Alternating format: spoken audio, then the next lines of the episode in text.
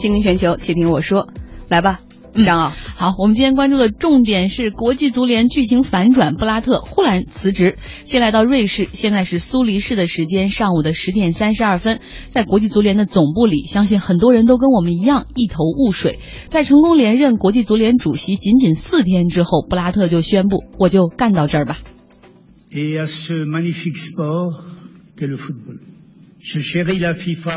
布拉特说：“我珍惜国际足联胜过任何事情，我只想做对国际足联和足球最有利的事情。现在呢，国际足联需要一次彻查，我决定辞职，启动主席重选。在此之前，我将继续履行国际足联主席的职责。”此外呀，布拉特还在这个声明中不断的去批评呃国际足联现有的一些顽疾。他说了哈，说国际足联必须要改革，比如说执委会的规模必须缩减，而以及执委委会所有委员都必须要有任期，不是现在的终身制。那发布会过后呢，很多讨厌布拉特的人都长出了一口气，比如说欧足联主席普拉蒂尼，他说的比较婉转啊，他说这是个勇敢的决定。那英足协主席戴克就非常直接的说，就说布拉特就是国际。足联乌烟瘴气的罪魁祸首，他早就该辞职了。上周四呢，美国 FBI 与瑞士警方一起采取行动，以涉嫌贪腐为由，带走了国际足联的七位高高官。当时啊，欧足联就一再要求说，我们要不然把周五的选举推迟吧。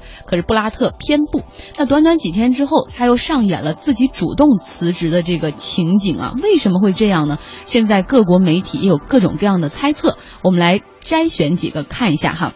猜测一，有人说了，布拉特不想被人左右，他希望通过选举证明他才是深得世界足球板块中大多数国家支持的，没有人能够挑战他的权威。布拉特可能是想说，我可以自己辞职，但是我不能输掉选举。那猜测二是说，哈，这个国际足联秘书长瓦尔克，他也是这个布拉特的左膀右臂，目前已经被调查涉嫌贿选风波。那如果说他被查了，如果那个变成污点证人的话，很有可能布拉特。就会被拉下水，所以布拉特现在辞职，可能是想一心的处理这方面的事情。那猜测三是有消息说啊，像这个耐耐克啊，还有 Visa 这样的国际足联的主赞助商，现在对这个布拉特领导下的国际足联形象比较负面，非常不满，所以有人说布拉特下台可能是赞助商逼宫的结果。那布拉特辞职之后，可能还有一系列的连锁反应将会发生。第一个就是已经板上钉钉的，就是国际足联主席的大选将重启，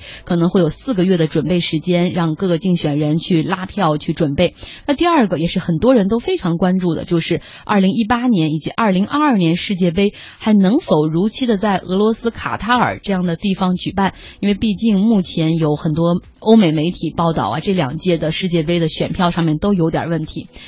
甭管怎么说，未来会发生什么，我们都必须得先看到现在的一个现实，就是国际足联属于布拉特的这个时代将要落幕了。我们再来帮大家重温一下布拉特神奇的履历。布拉特呢，他会踢足球，但是从来没有当过职业球员。他的经历非常丰富，当过婚礼歌手、体育记者、旅游协会的公关部门主任，还当过冰球协会的秘书长，以及吊大吊带儿丝袜协会的世界协会的这个主席哈。那另外呢，他通过在浪琴工作的机会进入了国际足联，并在一九九八年当选主席，十七年就这样把国际足联推上了一个风口浪尖。